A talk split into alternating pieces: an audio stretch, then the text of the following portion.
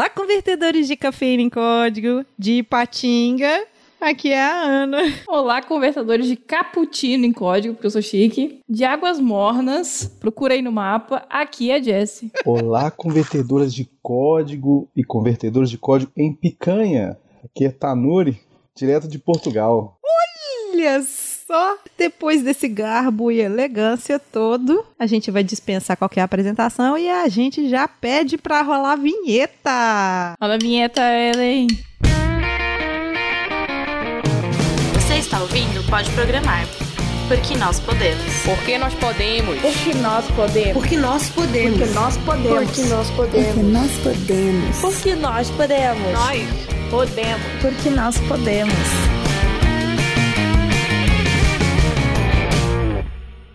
Pessoal, a gente tem um aviso. A gente gostaria de agradecer muito, muito, muito mesmo quem participou até esse momento do nosso programa de apoiadores. Calma, respira. O podcast não está acabando. A gente só está encerrando o programa de apoio por enquanto, sem data de voltar. Mas assim, cara, vocês não têm noção que o pouquinho que vocês contribuíram já ajudou a gente um montão, um montão. E a gente já tentou aí converter o dinheiro de vocês em material didático para as pessoas e isso já ajudou muito ao nosso podcast. E aí, né? É, então, assim, a gente vai, a gente já entrou em contato com o pessoal, né, cancelando o programa, avisando, né, dando essa notícia. Pro pessoal que recebeu esse e-mail, né, se você não recebeu, dá uma olhadinha aí, entre em contato com a gente, né, para todos aqueles que nos apoiaram até o fim, né, até agora nesse último mês de fevereiro, ou até próximo dele, então ali o pessoal de setembro, outubro, né, mesmo que parou um pouco antes, é, eu tô entrando em contato e pedindo endereço pra gente enviar um presentinho especial para vocês, um- uma lembrancinha, algo que vocês tenham do Pode Programar, tá bom? Então, olhem a caixa de e-mail. Como eu falei, gente, o programa não está parando. O que, que vai acontecer? Nesse momento, a gente está dando uma reformulada no podcast e nas nossas vidas pessoais. Ela, desde o ano passado, desde a pandemia, ela bagunçou muito e a gente tá a trancos e barrancos. Vocês viram que alguns episódios a gente não entregou. Então a gente vai com certeza manter um episódio por mês, pelo menos por um tempo. E se a gente conseguir, a gente faz dois, mas É assim, a decisão até de encerrar o programa de apoio é porque a gente não estava conseguindo entregar o que a gente estava prometendo. E assim, a gente decidiu, então, nesse primeiro semestre de 2021, vão ser apenas um episódio por mês e não dois, como eram antes. E até por uma questão assim, não é uma questão financeira, né? O dinheiro não vai fazer com que a gente consiga produzir dois. Porque não era um problema de dinheiro, era um problema de tempo mesmo, uma questão pessoal nossa, de né, nossas vidas e prioridades e tudo isso. Então a gente decidiu, nesse momento, priorizar a nossa vida pessoal, né? Em detrimento do podcast. Então o podcast acaba perdendo um pouco aqui na nossa vida de importância, né? Pra gente, assim, é muito difícil a gente fazer isso. Não foi uma decisão fácil. Mas a gente precisou tomar essa decisão. Então, a gente gente encerra é, o pausa, né, o programa de apoiadores, como só uma forma de dizer assim, ó, a gente não vai ficar pegando dinheiro de vocês porque a gente não tá conseguindo entregar aquilo que a gente prometeu. A gente pausa agora e depois lá na frente, se a gente conseguir voltar com mais periodicidade, episódios especiais, voltar até participar de eventos como a gente participava, fazer tudo aquilo que gerava um custo pra gente e que hoje não tá gerando mais, né? A gente tá na nossa cidade, a gente não tá saindo, viajando, é, a gente não tá tendo mais custos com é, equipamentos porque a gente já comprou, já tá tudo comprado, não tem por que a gente comprar novo, sabe? o que a gente paga, a gente está conseguindo custear, né, agora. Os nossos custos a gente está custeando. E assim, vai continuar tudo normal. A diferença é que a gente não está conseguindo entregar o que a gente prometia antes, mais um episódio. Então a gente vai ficar com um episódio por enquanto. Vamos devagar, que a pandemia vai acabar, tudo vai voltar ao normal. É quando voltar tudo a um novo normal, a gente decide o que, que a gente faz. Nossos filhos vão estar um pouquinho mais velhos e vai sugar menos da nossa Sim. energia, porque a gente tem filho, a gente é eu e a Jessie, tá, gente? A gente casado, a gente tem as nossas responsabilidades, como vocês têm a responsabilidade com vocês aí, casa e tudo mais. Beleza? Eu só queria fazer um detalhe, Ana. A gente é casada, mas eu sou casada com uma pessoa, Ana com outra pessoa. só pra deixar claro. Vale lembrar isso, porque já perguntaram pra gente. Se a gente não é casada, mas tudo bem, gente. Só se for um casal de muitas pessoas, né? É, é um quarteto aqui. De muitas pessoas e muita distância entre a gente. Porque Exato. fisicamente a gente tá muito longe. Sim. Mas é assim, é o podcast é onde que a gente tem um time distribuído, a gente consegue fazer o entregável numa agilidade e em sprints. Quando a gente faz um negócio muito legal, muito legal. Mas vai continuar fazendo.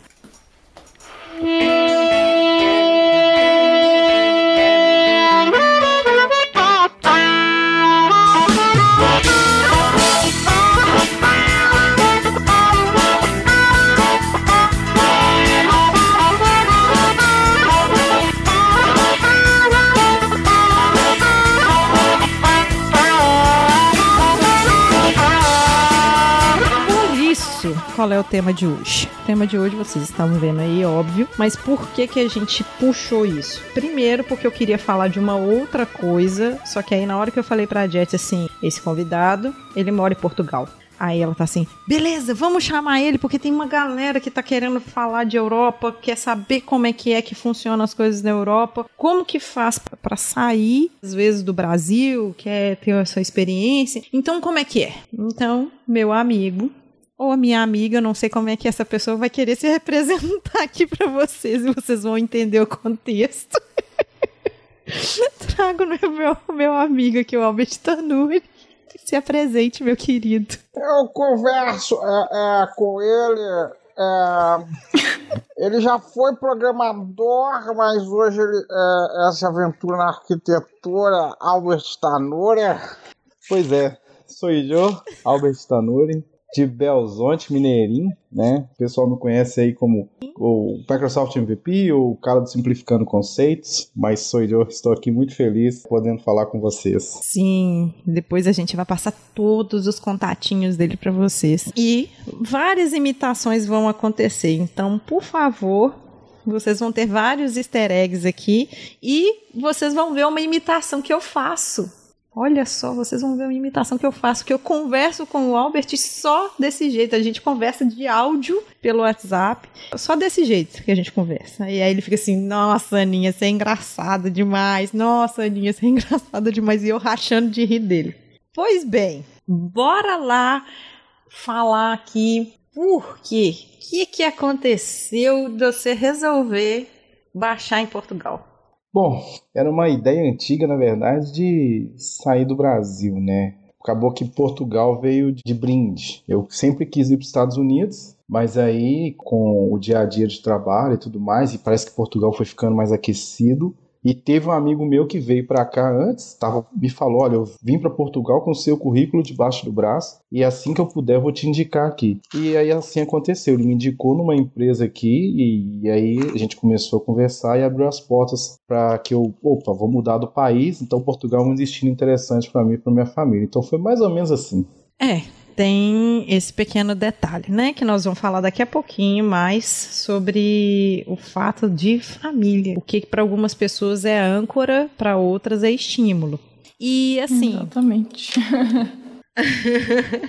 e olha só, eu vou contar para vocês. Nós temos três pessoas aqui casadas com a mesma configuração de família. As três. É um negócio muito louco esse episódio aqui, tá? Mesmo arm template. É o mesmo setup, é o mesmo setup. É o mesmo setup. É um casal, homem e mulher, e tem um casal de filhos. Ambos, ambos os três aqui têm isso. E assim, você falou que o seu amigo foi com o currículo debaixo do braço e e começou as negociações. Mas assim, o que, que é que você tem que deu match com que as empresas, qual que é o tipo de profissional que as empresas estão procurando que deu match com o seu currículo? Pô, na verdade, assim, né? Talvez eu entendo mais depois que eu vim para cá, mas as empresas elas procuram qualquer tipo de profissional. O mercado aqui ele é tão aquecido quanto é, se você servir café, mas souber fazer código, tá de boa. mas o mercado aqui é basicamente assim, é, pelo menos aqui em Portugal, tá? A maioria das empresas são consultorias. Elas te alocam em clientes. Então, através dessa- dessa alocação, essas empresas recebem um valor considerável para a sua locação e depois de um ano, a tendência é que você seja absorvido por um cliente. E aí o cliente abre uma posição, seja de arquitetura, seja de desenvolvimento, etc. A empresa procura um profissional que atenda aqueles requisitos requisitos fornecidos pelo cliente, tenta fazer esse match para te alocar nesse cliente, que é um cliente bom, que pode abrir possibilidades de um bom profissional lá também para essa empresa, que são as consultorias aqui em Portugal. Então, com base nisso, no currículo que eles avaliam e tudo mais, eles acharam interessante que eles poderiam, entre aspas, me agenciar para algumas empresas aqui de Portugal, por ser uma oportunidade boa, por causa das características que eu tinha na época, né? Então, assim, para eles tá de boas esse movimento de eu chego como uma porta de entrada e depois eu vou ser absorvido. Então, as consultorias elas entendem que elas são só passagem. Elas entendem, mas de certa forma, quando vai se aproximando do processo de, pô, vai interar um ano, que e aí que você está pensando? Você quer ficar na empresa? Você quer ficar no cliente? Então, eles tentam, ainda mais se você tem bons feedbacks, eles tentam te segurar. Então, aí vão começar as negociações para melhorar os benefícios, melhorar a forma de contratação, e aí você pode escolher ficar ou não no cliente, ou mudar de cliente, né, e permanecer na consultoria. É um risco que elas correm, mas é dentro do que elas recebem de benefício também da sua locação, para elas faz sentido, entende? Mas elas entendem que pode ser uma porta de entrada. Mas isso é bem comum aí no mercado, então, tipo, brasileiros irem através de alguma agência dessa. É que no seu caso foi um pouco diferente, foi uma indicação, né? Mas, assim, eu, assim, eu tô aqui em casa, pô, queria me mudar para Portugal. Assim, eu posso procurar no LinkedIn esse tipo de empresa e tentar me candidatar a vagas? É uma boa estratégia? Ou o que, que você recomenda aí? Já, porque você já tá um ano aí em Portugal, né? Agora tá mais dentro do mercado e saber como é que funciona Sim. as coisas. Não, eu acho que é uma ótima estratégia, né? Antes de eu vir, quando meu amigo falou que viria, né, com o meu currículo para me indicar, eu tentei acessar sites de empresas, tentei acessar até perfis de pessoas, né, para dar aquele alguém visualizou seu perfil, quem que é essa pessoa?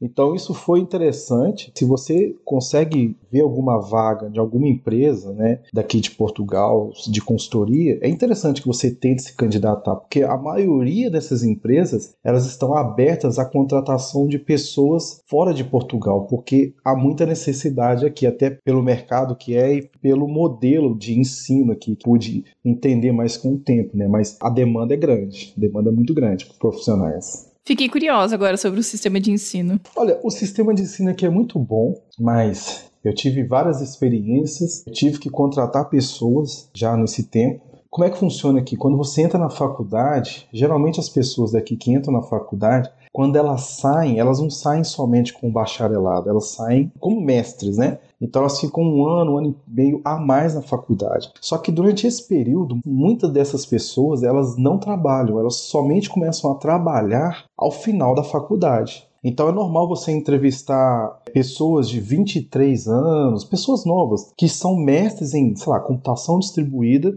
mas que não teve um contato profissional ainda em empresa. Né? Sabe um pouco de programação, sabe um pouco de orientação a objeto, mas não teve aquela experiência mão na massa, né? como a gente tem aí no Brasil. E aí, por isso, talvez que o nosso profissional também seja tão bem visto, né? Por ter essa vivência talvez muito cedo no mercado de trabalho. É, sim, é meio que pau pra toda obra, né? Eles têm muito mais o conceito, é valorizado isso, e também é valorizado muito porque a gente é muito na prática, né? A gente é muito prático. A gente estuda tudo mais. A gente percebe que a valorização do mercado brasileiro, pelo menos, ele é muito mais baseado no que você sabe na prática. Por exemplo, tem muita empresa que nem requer diploma, mas se você saca pra caramba, você tem uma valorização tão grande ou maior de quem teve o processo acadêmico aí mais estendido. Sim, exatamente. Assim, o pessoal aqui é muito inteligente, né? Tem muitas capacidades aqui, muita gente boa. Mas geralmente o mercado é assim, pelo que eu pude ver, pelo que eu pude perguntar, eu, eu, pesquiso muito, converso muito com o pessoal daqui. Então foi mais ou menos o panorama que eu obtive, né, de geral, não só daqui de Porto, mas como de Lisboa, como de outras cidades aqui. E, e é interessante isso, né? Porque falando por mim, por exemplo, aqui em Portugal, por mais que seja alguns pontos mais avançados que o Brasil, tem muita coisa legada. Muita, muita, muita. Ai, você já me contou uns perrengues desse negócio de legado. Exato. Então, quando eu vim para cá, sendo bem sincero, eu me senti numa máquina do tempo há 10, 8 anos atrás. A nível de processo, a nível de tecnologia. E era empresa grande, empresa internacional. Eles não tinham uma, uma certa maturidade que muitas das empresas já alcançaram no Brasil. Não estou falando que é em todo lugar, todo sítio, como dizem aqui. mas eles não tinham o mesmo nível de maturidade, às vezes até de coisas básicas, que muitas empresas do Brasil tinham. Quando chega um profissional, né, eu costumava dizer para meus amigos, cara, em terra de cego, quem tem um olho é rei. Então, quando você se destaca, você tem essa capacidade, né, que acaba que é uma característica que a gente começa a trabalhar muito cedo no Brasil, isso ajuda muito, né, o perfil brasileiro aqui em Portugal. Mas o que, que seria esse perfil brasileiro? Seria esse perfil de mão na massa mesmo, prático? É, não é só mão na massa prático, a gente trabalha com diversas coisas. Não que a maioria daqui não trabalha, mas falando da minha experiência, e eu já trabalhei com três empresas aqui, o pessoal, às vezes, eles são muito centrados num direcionamento. Ou eu trabalho com tecnologia A para fazer telinha, ou eu trabalho com tecnologia B para fazer, sei lá, uma configuração. A gente tem um perfil um pouco mais abrangente nesse sentido. A gente fuça mais, a gente tem mais experiência, a gente é mais calejado em vários. Ao mesmo tempo que você trabalha com código, você consegue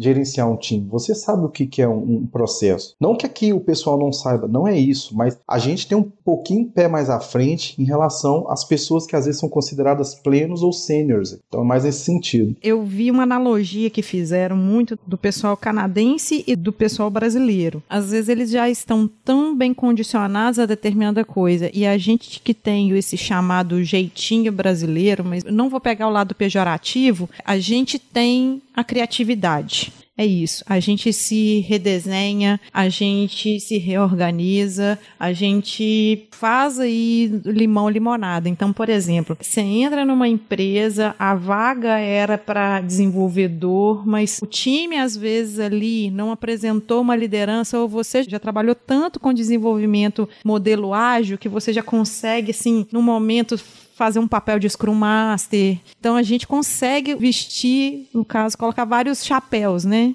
Seria mais ou menos isso. É um profissional multidisciplinar, é... assim, né? Então tem mais habilidades. É, o contato que você tem com o pessoal daqui, você também vai aprendendo várias outras coisas. Eles são muito inteligentes, eles conhecem também muito de teoria e tal. Então, à medida que você vai trabalhando com eles, você vai aprendendo algumas coisas também e acaba que isso vai te municiando, né? Seu arsenal de ferramentas vai aumentando. Mas pelo menos todas as pessoas que eu tive contato, inclusive já consegui indicar dois amigos para virem para cá, tiveram essas mesmas características. De às vezes eles, poxa, eu não sabia que existia um profissional desse tipo, e esse cara é valorizado. Então eles alocam um cara cara muito fácil e dali eles tentam direcionar esse cara para permanecer sempre na consultoria. Então, mas a gente tem um, esse ponto a favor, por começar a trabalhar mais cedo, ter mais vivência, entende? Mas é um ponto legal que as empresas têm procurado aqui. Interessante. Então, aí, ó, você que está aí pensando nisso, você que é uma pessoa multifacetada, ou você que busca estudar várias frentes de trabalho,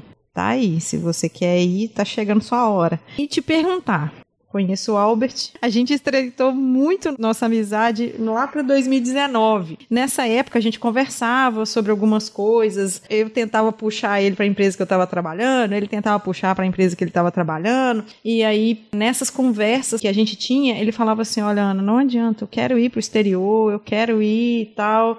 E aí depois falou, mandou mensagem é, nas redes sociais. Olha, tô vendendo tudo, tô vazando e tô indo com família e não sei o que. Gente, a pessoa foi para Portugal com a família em janeiro. Janeiro o pau já estava quebrando, começando a quebrar na Europa. E janeiro de 2020. E aí, março, declarou-se pandemia. Por que cargas d'água? Que falta de juízo é essa de pegar todo mundo de malicu e, e pisar em Portugal? Bom, primeiro que para mim, eu comecei a conhecer a pandemia quando eu já estava aqui confinado, né? Para mim, eu estava agnóstico a isso, que a única coisa que eu leio é relacionada a código. Eu não leio notícia desses negócios. Para mim, isso aí é totalmente fora do comum. Mas assim, o bem da verdade é que eu tenho dois filhos pequenos, o Noah e a Antonella, e o Noah estudava numa escola aí no Brasil e a Antonella estudava numa outra escola no Brasil. A do Noah era particular, da Antonella não. Como que eu ia pagar duas escolas para as crianças? Crianças. Qual que seria o futuro dessas crianças aí? Eu tinha que morrer trabalhando para conseguir fazer alguma coisa. Isso eu digo da minha realidade. E quando eu tive a oportunidade de emprego aqui, eu cheguei a cogitar de não vir, porque eu pensei, cara, eu vou mudar de país. Aqui no Brasil, graças a Deus, eu tenho uma condição de trabalho, eu consigo trabalhar nas empresas, eu tenho pessoas que eu conheço, né, a minha e tal. O que que me leva a mudar? E um amigo meu falou comigo, cara, um dia seus filhos vão agradecer você por essa diferença que você vai fazer por eles. É dá para eles uma oportunidade de educação, dá para eles uma oportunidade de qualidade de vida, etc. Isso para mim era uma coisa utópica. É, mas eu resolvi tentar muito por causa da minha família e é claro, é, eu queria expandir meus horizontes trabalhando com empresas internacionais. Essa foi a minha decisão por causa da minha família, por causa dos meus filhos. E eu vou te falar que mesmo na pandemia, apesar da gente ter um período é, em casa, depois que aqui abriu, eu tive um tempo, uma qualidade de vida que eu não, nunca tive no Brasil. Nunca tive, talvez só quando eu era pequeno. Então isso fez a diferença para mim e é uma diferença que eu meço tanto que eu não pretendo voltar para o Brasil mais. Só para visitar. Então, você está afirmando para mim que valeu a pena tudo que aconteceu, tudo que você passou. E se bem que você não chegou aí no meio, você chegou no início e quando você chegou. Só que aí eu te faço uma pergunta. Tá, você chegou e logo em seguida rolou aí o, a quarentena. E como é que foi para tirar a documentação, essa coisa da burocracia? Porque ela não, existe um país que não tenha burocracia. É, não existe, né? A gente às vezes tem a utopia de achar que só porque a gente é brasileiro, que a gente tá num país todo às vezes desorganizado, que nos outros países não vai ser, né? Aí você foi em Portugal, né? Quem criou a nossa burocracia. Exatamente. É, aí a gente aprimorou, né? Na verdade. Os pais da nossa burocracia. Oh, o Tanuri tem uma história muito legal para contar a respeito disso. Eu não sei se ele vai lembrar do que ele me contou, porque foi muito perrengue. Era uma licença que você precisava pegar num lugar, só que esse lugar precisava de um documento que o lugar. Aí você tinha que voltar no lugar para pegar. Tipo, deu uma referência circular. Ah, isso acontece. Aqui a torta é direita, né? Às vezes a pessoa olha pra sua cara e fala: Não, não tem jeito. Então, é, é coisa de português, às vezes a gente brinca. Mas, de fato, aquela história que ninguém conta é o seguinte: é muito fácil você procurar um emprego fora. É muito fácil você, às vezes, aceitar ou vislumbrar, nossa, que legal, e ficar emocionado que você vai trabalhar fora. Mas quando você vai mudar, só quando você muda, pensa, você foi para um país, quem é você nesse país? Zero, nada, você vai começar de novo. Você não tem crédito, você não é ninguém, você não tem amigos, você não tem nada. Então, nessa história toda, né, eu tive que vir para cá com minha família, mas, por exemplo, documentação já começou da zica aí no Brasil, né? Porque você vai lá para tirar o visto, você leva os documentos e os caras literalmente, né, passam ali a perna em você, fazem ainda você assinar um documento para que você concorde que você que quis ser cobrado por aqueles serviços, então acaba que já começou aí. E quando você vem para cá, você tem uma outra burocracia. Por exemplo, eu vim com visto, a minha família não. A minha família veio como se fosse turista, porque quando eu chego aqui, depois que eu vou ser entrevistado pelo sistema, né, tipo relações exteriores, né, aqui chama CEF, Serviço de Fronteiras, para ganhar minha autorização de residência por causa do meu visto, depois disso que eu posso marcar um reagrupamento familiar para conseguir visto para os integrantes da minha família. Só que esse processo demora. Eu cheguei em janeiro, só fui conseguir reagrupamento para minha família em novembro. Então, não é um processo tão simples assim. Tem um monte de burocracia para você alugar. É cheio da, vamos dizer, cheio das nove horas. Então, ninguém conta esse papo, né? Mudar para a Europa é maravilhoso, sim. Mas se você não estiver preparado, eu não estava preparado completamente. E aí você sofre uns perrengues. Mas graças a Deus hoje eu tento ajudar quem tenta vir. Nós vamos deixar o LinkedIn do Tanuri, tá, gente? Se alguém quiser depois entrar em contato com ele, se quiser entender um pouquinho mais do que, que ele tá falando, ou às vezes ele indicar outras pessoas e tal, ó, com certeza que se ele puder, se ele te- não tiver entrega pra fazer, ele vai ajudar, eu tenho certeza. Ele ainda é professor nas horas vagas. Eu imagino que ele tenha muito tempo livre. Eu só não durmo, é só isso. Né? Eu não sei o que, que esse homem faz, não.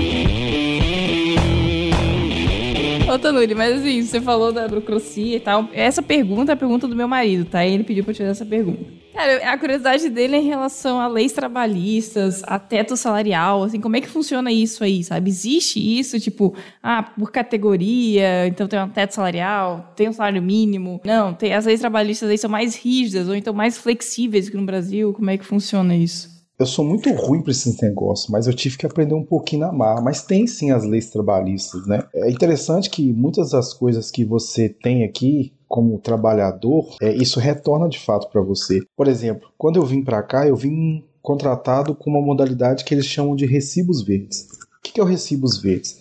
Seria praticamente um MEI no Brasil. né? Então você tem um CNPJ, você emite nota, você tem um limite ali de emissão de notas no ano, e a partir de um certo valor você começa a pagar um imposto, que é um imposto único que chama IVA. E aí o que é legal é que nesse processo você consegue receber mais, assim como no PJ, só que dado um limite você começa a pagar esse IVA. Então você tem ainda um período para se ajustar, né? Digamos assim, Portugal ajuda os empresários. Mas aqui tem o igual CLT no Brasil né? Só que aqui chama CTI. E aí tem uma série de regras. Aí, cada porcentagem que é a porcentagem calculada do seu salário né, de desconto, lógico que vai em consideração também o quanto você ganha, mas ela leva em consideração se você tem agregados familiares. Então, por exemplo, minha esposa ela não trabalha, então eu sou casado, minha esposa é minha dependente, eu tenho duas crianças. Então, isso faz diferença no cálculo do imposto. Então, eu tenho um desconto no imposto que é cobrado sobre o meu salário. A modalidade de contratação faz diferença. Você vai ser contratado como, vamos colocar entre aspas, carteira assinada por tempo indeterminado, que é tipo um contrato que a gente tem no Brasil, ou por tempo determinado, que é o quê? De três em três meses, de seis em seis meses, de um ano a um ano, eu vou reafirmar esse contrato com você. Então essas modalidades elas ajudam as empresas a não pagarem multas, porque quando, sei lá, tem que demitir um funcionário, tal, tem os direitos, então isso tudo implica, né? E tem umas diferenças. Aqui a gente tem 13 terceiro e as férias, igual no Brasil. Então, é, o seu salário é vezes 14. Você não recebe um terço das férias, não, não, não, não existe isso. No meio do ano, que é o ano que, tipo assim, mais comum que você tire férias, você recebe mais um salário que é referente às suas férias. Então você recebe 14 vezes aqui. E as férias você pode tirar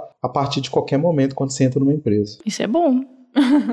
Não é depois de um ano. Aí é outra mentalidade que é completamente diferente do Brasil. Do Brasil, eu acho que as leis trabalhistas, elas tendem, eu não estou criticando, tá, gente? Nem estou falando bem, não estou falando mal. Só estou falando uma posição assim, uma característica que é o Brasil, ele tende, não vou dizer que é proteger, mas ele, ele tende a ser mais cauteloso com o trabalhador. Por exemplo, não é tudo quanto é lugar que tem o FGTS. O FGTS é retirado do seu dinheiro quando você tiver no perrengue e você for demitido, você, ele fez uma poupancinha ali para você. Eu acho que não tem, não sei se tem outro lugar no mundo que tem isso. Não é benefício, é tirado do seu dinheiro uma porcentagem e faz isso. Você está falando de férias aí que entrega tudo e a gente tem esse esse negócio de um terço de férias, é porque a gente não sabe gastar, gente. A gente gasta tudo numa vezada só. É um reflexo da falta de educação financeira que não tem, né? Então o governo vai lá e fala. É um governo paternalista, né? Então ele que fala que vai cuidar da tua poupança, ele que vai dizer que, tipo, você não pode gastar o dinheiro das suas férias, é errado. Ele não vai dizer. É, ele vai lá e faz e fala assim: eu vou cuidar pra você porque você não sabe cuidar porque eu não te ensinei.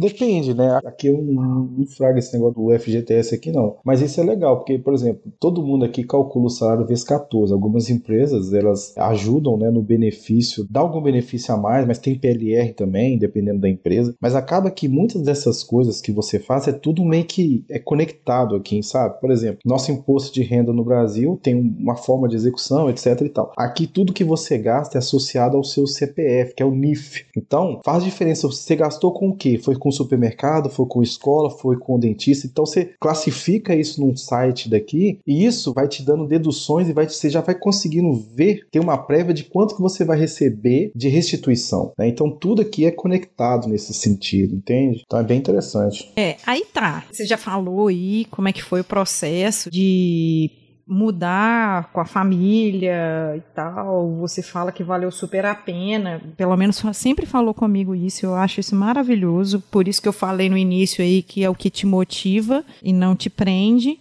mas assim, a gente sabe que até nos, em tudo quanto é aplicativo, tudo quanto é sistema, tem português de Portugal e tem o português do Brasil. Colé desse negócio, porque fala-se que é o mesmo idioma, mas não é. Como que tá sendo? Cara, no início eu sofria bastante, porque eu, às vezes o cara falava, eu não entendia nada. E eu ficava assim, mano, quando você conversar comigo, conversa comigo no chat. Só que tem palavras que a gente fala, óbvio que eles não vão entender, mas realmente eu acho o jeito deles falar muito bonito. Por exemplo, você vê jovens conversando, tipo assim, não estou entendendo, né? Quando a gente fala, a gente nem fala não estou entendendo, a gente fala não estou entendendo nada, né? Aqui você vê o jovem falando, eu não estou a perceber. É tipo, é bonito, né, velho? Você ouvir isso. E é diferente, então as gírias são diferentes, né? A forma de falar, nossa, aqui é legal, é diferente, é tudo. Então, realmente, assim, o português de Portugal tem suas particularidades, sim, e tem palavras que pra gente a gente entende de uma forma e pra eles eles entendem de outra forma. É bem legal. Conta, conta alguma gafe. Gafe. Ah, eu lembro uma, essa foi engraçada. Que aí no Brasil, a gente ficava zoando, né? Tipo, Cristiano Ronaldo, jogador de futebol, e o amigo meu, a gente gosta muito do Cristiano Ronaldo. Tô falando, o Cristiano Ronaldo é, é papai Cris, filho. O cara joga muito, ele ensina mesmo. A gente ficava zoando assim. Um dia eu fui comentar com eles, aí eu tô assim, não, velho, tô doido pra ver o papai Cris. Eles, papai Cris, Albert, que que é isso? Como assim você fala papai Cris? Tô te estranhando, né? Aí os caras já, já começaram a me olhar meio estranho, assim. Eu falei, cara, tipo, o que que eu falei de errado, papai? Papai Cris, ele falou: não, do jeito que você falou, parecia que você tinha um desejo pelo Cristiano Ronaldo como se você fosse mulher. Eu falei, não, mano. É tipo, calma, velho. Papai Cris é que o cara tem a moral e tal, não sei o quê. Aí eles não entendiam nada que eu falava, né? Moral, não entendia nada. Aí eu só sofria bullying, né? Nos primeiros dias.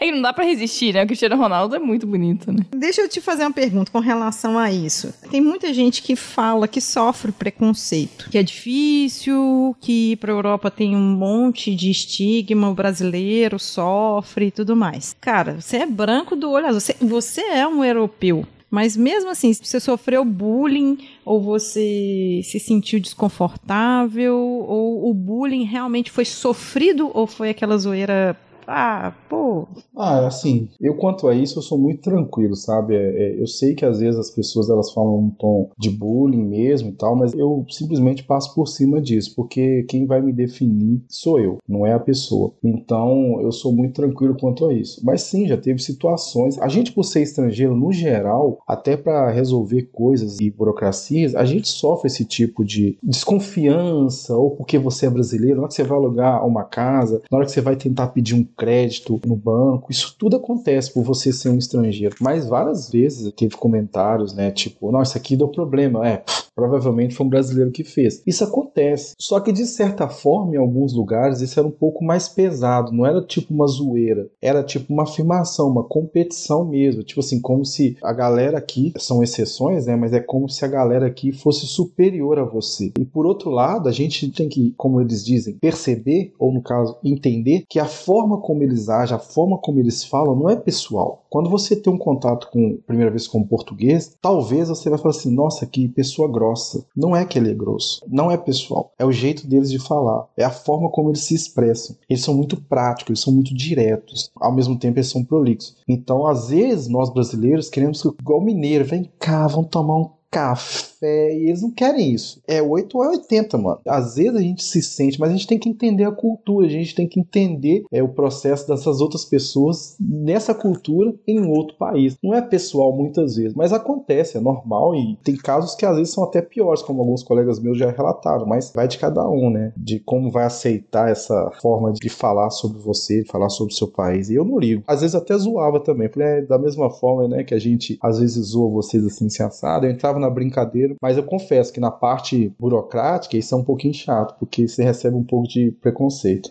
complexo isso, mas isso não impede das pessoas irem. Simplesmente tem coisas. A gente faz também. E se a gente está indo para algum lugar e isso fora a fronteira do Brasil, isso eu acho que independe se é Europa, Estados Unidos, seja lá o que for, eu acho que vai acontecer alguma coisa. Então a pessoa já tem que ir na cabeça falando assim: olha, pode acontecer um bullying. Como que eu vou estar preparado psicologicamente, mentalmente para isso? Eu estou preparado para isso? Tô. Então, é, depende de onde você vai focar. Tenori, eu vou fazer uma pergunta que eu acho que eu, como uma mulher, me preocuparia, tá? A gente falou de bullying e tal. Como é que você vê essa questão de gênero tipo, nas empresas em Portugal? É que, assim, no teu caso, como você passou esse ano aí, não, não sei se você tá indo presencialmente no escritório ou se você estava trabalhando de casa, home office, mas independente, né? Então, eu não sei como você vê isso, assim, dentro do escritório, assim, é, principalmente em TI, né? Se existem mais mulheres, já tá um mercado mais 50-50, assim, né? Ou é 50% 100% ou ainda é um ambiente totalmente masculino, com poucas mulheres? Se existe algum incentivo? Como é que funciona essa questão? Olha, nas empresas que eu trabalhei, uma das que eu trabalhei, ela, o fim dela não era TI, né? Então a gente tinha uma área de TI. É, mas a área de TI era composta em sua maioria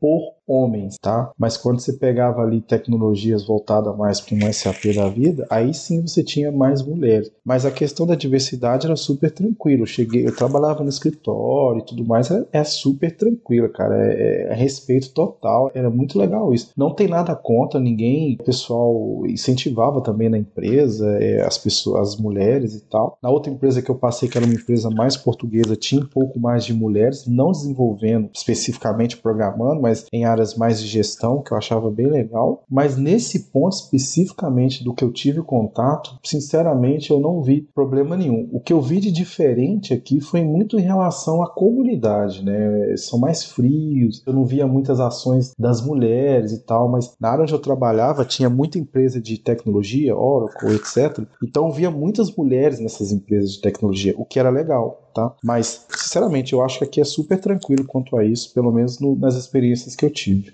Então, aí já é um nicho aí para as mulheres que estão fora, que você está falando aí, que é a mesma coisa que a gente percebe aqui no Brasil. É, o que eu pude ver onde eu trabalhei. Mas, igual eu falei, empresas ao redor de onde eu trabalhava, tinha muitas empresas de TI, tinha muita mulher. Eu não sabia se elas estavam trabalhando com desenvolvimento, se era com gerência e tal, mas era uma mistura bem interessante, não era só repleto de homens, o que é legal, principalmente essas empresas de tecnologias. Muito interessante, muito interessante isso. É, os incentivos são para todos, né? Acho que não tem essa de a pessoa é competente, a pessoa tem capacidade de assumir aquela posição, seja ela de qualquer gênero, pelo menos até onde eu pude perceber, entrevistar e participar das entrevistas, pessoal totalmente aberto. É que assim, também depende também da tua experiência no Brasil. Às vezes tu também teve uma experiência no Brasil em que foi assim, né? Não sei se você chegou a passar por experiências tão abertamente como a gente já passou, né? Então, às vezes. É, eu tive a experiência do lado ruim e do lado bom no Brasil, né? Aqui eu não vi muito essa questão do tipo, ah, mulher num programa, ah, pelo contrário, eu via incentivos, pelo menos onde eu passei. Então eu achava que isso era um ponto a favor, né? Eu achei bem interessante isso. Então, mulherada, parece que lá o ambiente é mais legal. Se candidatem. É aquele negócio, né, gente? Por um lado, os europeus, eu estou generalizando, gente, porque realmente eu não conheço muito. Mas a gente percebe que por ser uma civilização aí que já é um pouco mais velha que a nossa, algumas coisas eles já discutiram, algumas coisas já são muito relax para eles, outras coisas já não são relax nem tanto, igual pra gente é, e tá tudo bem tem as diferenças, a gente tem que aprender com as diferenças, e mais uma vez eu vou repetir: se você está disposto ou disposta a ir para um outro país, você tem que saber que ali já existe uma cultura, você tem que saber que talvez você não vai ser bem acolhido, mas você está chegando no lugar, você tem que acolher essa cultura ou esse esquema que está acontecendo é, ali já há muito mais tempo antes de você chegar. Então, pega leve, calma e vai, e segue. E assim, fora essas perguntas que a gente te fez, o que mais você ouve ou o que mais você gostaria de falar, por exemplo, para quem está te ouvindo no Brasil? Acho que uma das coisas que é muito importante, né, a gente pensar é, primeiro, você deseja sair do país? Ok. Pensa o seguinte: independente de qualquer coisa, planeje para isso. Você tem que ter um, uma reserva financeira, porque quando você chega num país igual esse aqui, você tem que alugar um apartamento, você não tem às vezes fiador, você, às vezes a empresa não vai te ajudar. Então é importante que você tenha algo planejado para você sobreviver aqui enquanto você começa a sua vida aqui. No início você não vai ter crédito, no início você não vai ter algumas facilidades, é isso é normal. Então planeje-se. E não é porque aqui é Portugal que a gente só fala português. A gente está na Europa, a gente tem contato com todos os países da Europa e não só da Europa. Então, o inglês aqui é uma coisa mandatória para a maioria das empresas. A maioria das consultorias que forem te contactar, eles vão perguntar qual é o seu nível de inglês, porque raramente você vai trabalhar numa empresa que vai falar somente português. Então, é importante você se preparar. Claro, você não precisa ser um nativo, né? Mas se você tem, consegue ler, consegue entender, escrever, mas consegue se expressar com confiança, isso para mim já é suficiente, tá? Dada a minha experiência. Mas acho que é importante planejar e pesquisar mais sobre para onde você vai, dependendo se você tem família, né? Quais são as escolas próximas, as regiões melhores, porque apesar de tudo, a gente quando chega aqui tem aquele impacto tipo nossa, é baratinho isso aqui, olha só pra você ver, um euro, um euro e pouco. Só que não é bem assim. À medida que você vai vivendo aqui, você vai acostumando com as coisas, né? Então, um aluguel é caro, aqui o aluguel é muito caro, dependendo de onde você vai morar também. Então essas coisas têm que ser levadas em consideração antes de você dar um sim para uma empresa. Tudo tem que ser bem acordado, bem definido para você não simplesmente aceitar e não olhar as letrinhas miúdas, né? Então é importante esse recado, tá, galera? É, e também procurar empresas confiáveis, né? Também pra não cair, tipo, num golpe, mas né, ficar muito solto, né? E abandonado, sem nenhuma ajuda, né? Imagina, já é difícil você começar numa empresa nova, ainda mais um país novo. É, nesse caso ainda é um idioma mais próximo, mas ainda assim é diferente. você vai ter que se acostumar. Então, assim, são muitas novidades, né? Você tem que estar preparado pra tudo isso. Detalhe, e tudo convertido em euro, gente. O que dificulta um pouquinho as coisas. Eu tava conversando com o Albert pra gente entender, assim. Tava, a gente tava fazendo uns comparativos sobre salário, como que é o salário. E aí você pega ali o que ele sabe ali de média, ou o que é um valor bom, falando custo de vida, porque custo de vida na Europa, como é um continente turístico, né? Então tudo é caro, assim, custo de vida, aluguel, dependendo do lugar que você mora, próximo a grandes centros ou pontos turísticos. A comida também é cara, o deslocamento tem uma taxa especial. Então você tem que ver todos os aspectos, assim, não ir com aquela coisa igual a gente falou no início, né? Que a pessoa apaixona e já vai, já quer dar as caras. Cara, você quer ir? Pode ir, a gente não tá falando pra não ir, mas tenha uma experiência muito mais madura, tendo total consciência do que a gente tá falando. Não tem problema se apaixonar, né? É só tem que tomar cuidado pra não fazer besteira. Cuidado.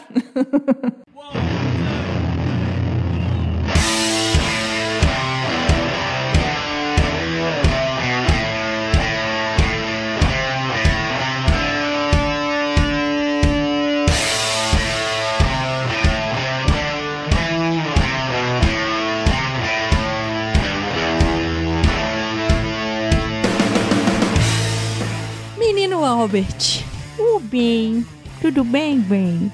Ô, bem, eu queria saber, bem, se você tem uma dica, assim, filme, outro podcast, ou alguma dica que você tem para as pessoas aprimorarem como pessoas, profissionais. Tá certo, né? Deixa comigo, tá certo? Sério, não dá pra levar a sério vocês dois. Vocês dois são muito ridículos. Mas por que, meu Deus? Eu tô falando, bem, que é assim que a gente Mas que conversa, isso, você é bem. tão Nossa, ainda bem que eu não trabalhei com vocês dois.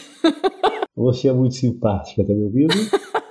Ô Silvio, que livro que as suas filhas leram e que você recomenda? Bom, HTML for Babies é o deles, tá certo? É, acho que é importante, né? Essa referência de livro, eu, gosto muito do Projeto Fênix. É um livro bastante interessante que ele tem um- uma continuidade, né? Mas o The Project Phoenix é um livro bem legal para você entender o caos de uma empresa tentando trabalhar com DevOps, né? Uma cultura mais voltada para DevOps. É quase que um romance. Para mim foi diferente ler esse livro porque não é técnico, na verdade. Então acho que traz um, um nível de maturidade interessante, tá? Então o Projeto Fênix para mim é, é uma boa indicação. Filme, filme, eu gosto daquele filme lá do Google, né? Os estagiários, que eu acho que ele traz uma visão interessante sobre como que as pessoas elas estão vivendo aquele sonho para entrar numa grande empresa, quais são os skills necessários, apesar de ser um filme é, de comédia, mas é interessante você viver aquele ambiente. Eu aprendi muito vendo tanto esse filme do Google como o filme do Facebook. Então acho que são filmes interessantes. Traz uma visão legal, assim. Ô, Tanuri, eu pensei que você ia indicar um filme da velha guarda, Piratas do Vale do Silício. Eu gosto, mas assim,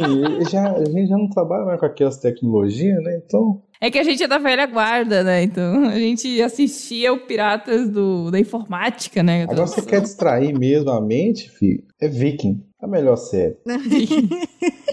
Só tem matança, só. Aquele ali é os momentos dos bugs. Tem algum podcast pra indicar aí pro pessoal? Eu gosto muito do Azure Friday, que é do Scott Helsman, da Microsoft. É o Azure Friday. E tem o This Developers Life, também é bem interessante. Ah, esse eu conheço. Olha, de canal do YouTube, eu acho que eu, eu gosto muito do canal do Visual Studio, que tem muitas dicas interessantes, né? E o do DevOps também. E um outro que eu recomendo, que eu tenho aprendido bastante, ainda mais pelo momento que eu tô vivendo, é do Osanan Jordano, que é meu amigo. Também é MVP. Ele fala muito sobre infraestrutura, é infraestrutura como código, cloud. Então, é um um canal bem interessante, Osanã Jordânia. Eu vou mandar para você, viu, Jess? E Jabá, e Jabá. Olha, o meu canal, que é o Code FC, né? Tem o meu site também, tá passando por uma reformulação. Acho que assim como vocês citaram no início do podcast, muita coisa influenciou a gente durante essa pandemia, a forma da gente contribuir, a forma da gente interagir com as pessoas. Eu mesmo, ainda mais aí no Brasil, né?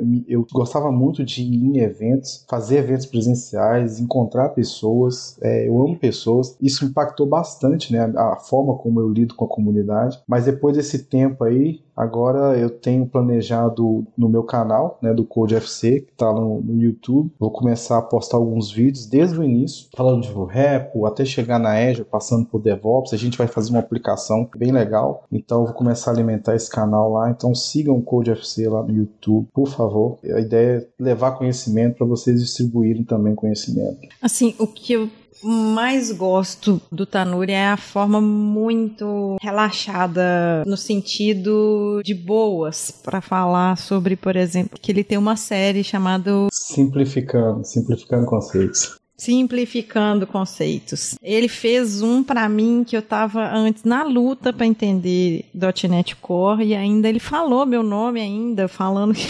era pra que, que usava web settings, aquilo ali. Eu falei assim, ah, danado, vai, vai ter volta, deixa, deixa, vai ter volta. Mas eu já aprendi. Hoje eu dou treinamento de .NET Core. Aí a gente tá na luta com .NET Core 5. Parece que tá vindo aí mas do 6. A gente nem aprendeu o 5, o povo já tá vindo com o 6. E não para, né? Não para. Aqui é atualização dia. Cada F5 uma library nova. É, tá muito legal quem acompanha aí a comunidade Microsoft, todos os produtos, estou achando muito interessante. Então, gente, a gente gostaria muito de agradecer ao Albert, porque ele está lá em Portugal. Três horas de diferença no mínimo. A gente falou para ele: olha, Albert, para a gente aqui é um pouquinho complicado por causa botar os meninos para dormir e tudo mais. Tem como você esperar um pouquinho? Ele, com todo amor e carinho, boa vontade, veio aqui para bater esse papo gostoso. Eu, se deixar, a gente conversa aos montes. Eu nem mando bom dia ou boa tarde para ele, eu já mando a conversa. Já pega o contexto ali, em release. É, a nossa conversa assim não tem bom dia, boa tarde, não. A gente conversa uma coisa hoje, amanhã a gente já entra outro assunto e é uma delícia essa conversa que a gente tem e que a gente mantém mesmo com a distância física aí. Queria agradecer muito, muito e eu queria já ter te convidado antes, mas eu sempre fiquei muito sem graça porque eu pensava assim, cara, ele é um MVP para vir aqui no pós-programar. Olha, olha, olha, gente, eu sangro também. Eu sou Microsoft MVP, tenho muita honra de participar do programa, mas estou aí para aprender também. Tem muita coisa que eu tenho que viver e aprender e compartilhar um pouco ou devolver um pouco daquilo que vocês, a comunidade, né, me entrega é mais do que importante para mim, é minha paixão. Então, a hora que vocês precisarem, eu estou aqui disponível. Eu estou muito feliz em poder participar desse podcast, né, com vocês é, conhecer a Jess um pouquinho mais, trocar uma ideia aqui sobre essa, esse mercado. Então, assim, para mim é, é uma realização de um sonho. Conte comigo, sempre que vocês precisarem. A gente que agradece, né, todo dia que a gente tem essa honra de receber um convidado ilustre.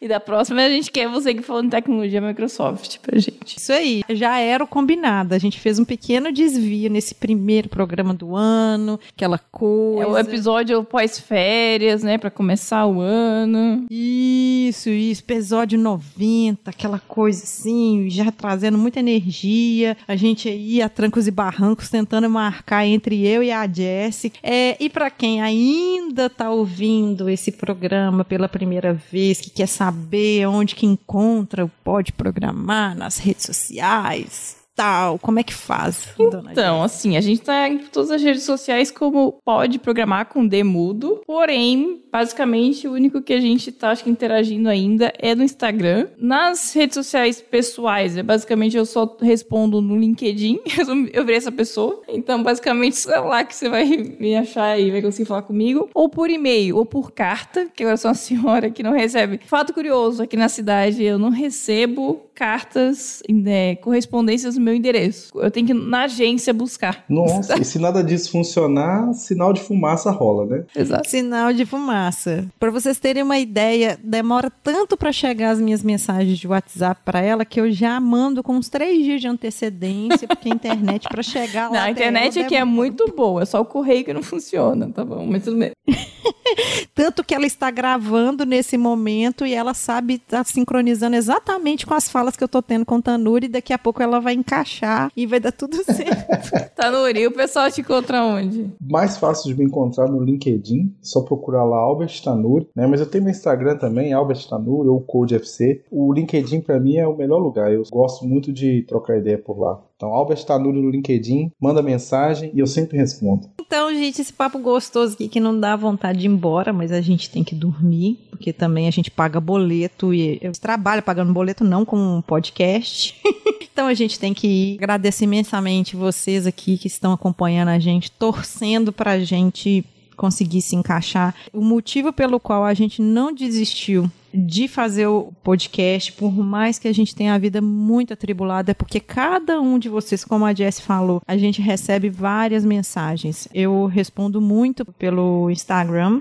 Tem hora que eu falo desse jeito muito chique. Ou no Instagram do Pode Programar ou no meu pessoal. A gente recebe muito elogio e a gente recebe muita força pra gente estar continuando. As coisas que a gente fala às vezes serviu para determinado momento, que a gente acompanha vocês aí nas suas atividades do dia a dia. Então, assim, muito obrigada mesmo pelos feedbacks. Mais uma vez, que a gente já fala nisso muito, mas mais uma vez, muito obrigada mesmo de coração. Tenho aí um, um excelente dia para quem tá vendo isso agora, ou então para quem tá indo dormir aí, uma boa noite. E agora a gente dá aí uma boa noite, né, com a Maria Bethânia. Boa noite a todos vocês. Precisando é só me chamar. Que eu estou aqui, o que é que há? Eu fiquei em dúvida se era Maria Bethânia ou Caetano Veloso. Então tá, um beijo para vocês e tchau.